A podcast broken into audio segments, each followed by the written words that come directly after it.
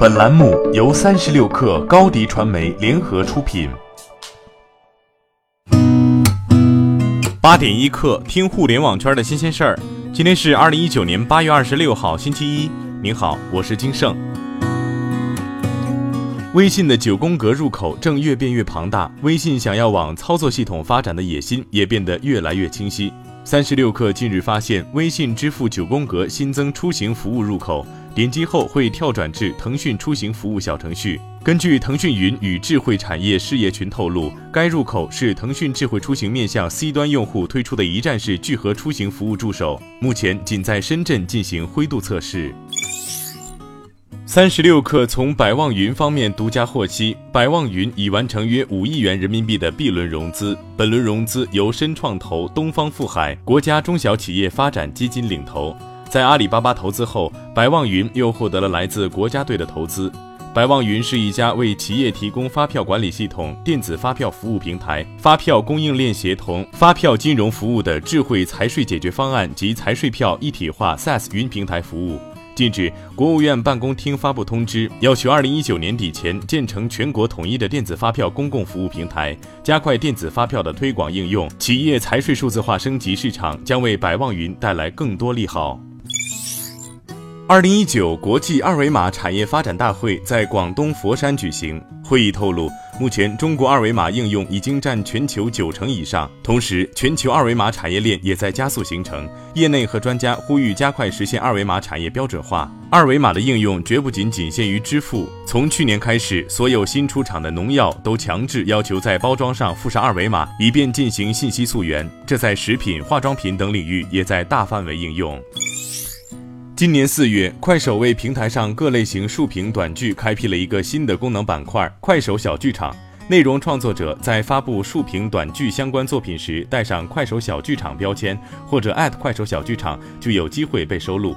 现在，快手直接将该平台独立出来，打造了一款名为“追鸭”的 App。目前，产品还没去正式登陆各大应用商城，安卓版用户可通过官方渠道下载安装包尝鲜。三十六氪获悉，华为已经做好了发布年度旗舰 Mate 三十的准备。Mate 三十会首发九月六号亮相的麒麟新一代处理器麒麟九九零，而新机的发布时间预计是九月十九号前后。Mate 三十和 Mate 三十 Pro 都配备刘海屏，后置圆形摄像头模组。其中 Mate 三十 Pro 使用的是一块三星的一千二百 P 分辨率瀑布式曲面屏，Mate 三十的直屏则来自京东方。而新机还后置四摄像头，在拍照上会有进一步的升级。小米准备在未来几周内在印度开展消费贷款业务，但数据隐私问题和激烈的市场竞争是巨大挑战。小米认为，它可以利用在印度智能手机市场的头号位置，进军印度利润丰厚但拥挤的金融服务业。文件显示，小米使用手机活动的用户数据，例如身份、生活阶段、生活方式、社会关系和品牌忠诚度，来创建信用档案。已经被微软收购的 LinkedIn 是一家专业的白领社交网络，也是行业精英扩大商界人脉网络、沟通信息的平台。不过，许多人不知道的是，LinkedIn 还有庞大的科技人才培训业务。据外媒最新消息，在庞大培训计划中，LinkedIn 正在把卡车司机、教师、运动员等外行人培训成为科技业人才。这些非科班出身的人带来了不一样的经验和观点。八点一刻，今日言论：抖音总裁张楠在演讲中分享了抖音美好及价值的产品定位以及追求信息普惠的目标。对此，快手相关负责人表示，很高兴看到其他友商也开始跟快手一起追求信息普惠的价值，开始关注真实内容和普通人。这说明行业发展在走向成熟与理性。无论社区的底色是真实，还是内容的底色是美好，我们相信，在良性竞争的相互促进中，短视频将能够发挥更大的社会价值。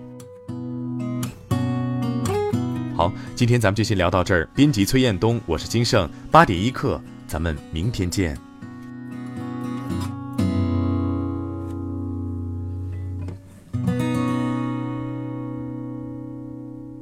欢迎加入三十六课官方社群，添加微信 baby 三十六课 b a b y 三六 k r，获取独家商业资讯，听大咖讲风口，聊创业，和上万课友一起交流学习。